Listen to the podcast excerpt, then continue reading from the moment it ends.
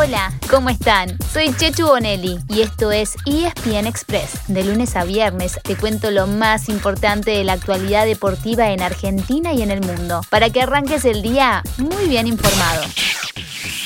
Como cada vez que se acerca fin de año, es hora de hacer el balance también para nosotros acá en ESPN Express. Y hoy vamos a empezar por recordar los momentos más destacados del deporte durante el 2021. Elegimos estos cinco, a ver si coinciden con nosotros.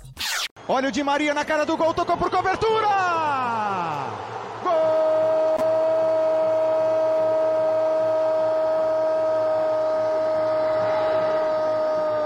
Di Maria!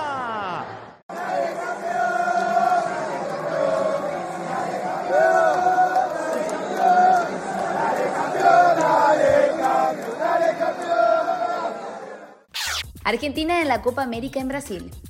Para nosotros no hay dudas de que fue el momento más relevante, porque se le ganó la final a Brasil en el Maracaná, porque se terminó con una sequía de 28 años sin títulos a nivel selección, porque le dio a Lionel Messi la alegría que tanto andaba buscando, y también porque terminó de darle forma a un romance entre el equipo y sus hinchas que uno espera que no se corte, al menos hasta Qatar 2022.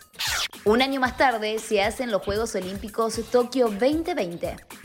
El nombre ya dice mucho. Eran los Juegos 2020, pero se hicieron en 2021 por la pandemia. Con muchas precauciones y con varias ausencias, el deporte igual se dio el gusto de tener su evento masivo por excelencia. Y para Argentina no hubo festejos dorados, pero sí tres grandes alegrías. El bronce de Puma 7, la plata de las Leonas y otro bronce que vale oro, el de volei, que para quedarse con la medalla le ganó 3 a 2 ni más ni menos que a Brasil.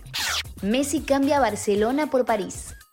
Era una de esas sociedades eternas, pero se terminó. Después de pasar sus años de formación y toda su carrera profesional en el Braurana, la Pulga dejó el club. Cuando la dirigencia decidió que no podía renovarle contrato, aparecieron varios interesados y el Paris Saint-Germain ganó la pulseada. Billetera de por medio, pero también ofreciéndole nuevos desafíos y claro, compañeros de primer nivel para conseguirlos. Con varios compatriotas, su amigo Neymar y figuras como Mbappé y Sergio Ramos, Messi está bien acompañado para cumplir con el gran objetivo del club, la primera Champions League de su historia.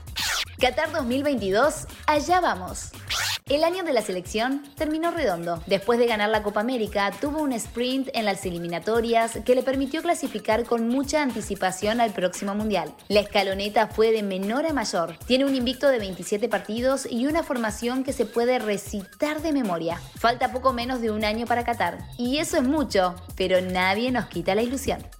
Ganó Lewis Hamilton con el Mercedes. Max Verstappen termina segundo y se van empatados a la última carrera del año. Como esos films de Hollywood increíbles donde el interés, chacho, está hasta el final, hasta la última vuelta seguramente. Ataca Verstappen por adentro. Verstappen pasa a la punta. Pasa Pasó, a la punta Max, de la carrera y del campeonato en la curva número 5. Un final de Hollywood impresionante. Max Verstappen gana la carrera. Increíble lo que ha pasado en el final. Campeón del mundo, Max Verstappen.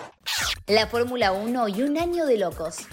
Me animo a decir que la temporada 2021 fue la mejor de toda la historia de la categoría, porque Max Verstappen y Lewis Hamilton pelearon a cara de perro cada gran premio y llegaron al último del año empatados en puntos. Parecía que Hamilton iba a superar a Michael Schumacher y lograr su octavo título, pero Verstappen lo pasó en la última vuelta para conseguir su primer mundial de pilotos.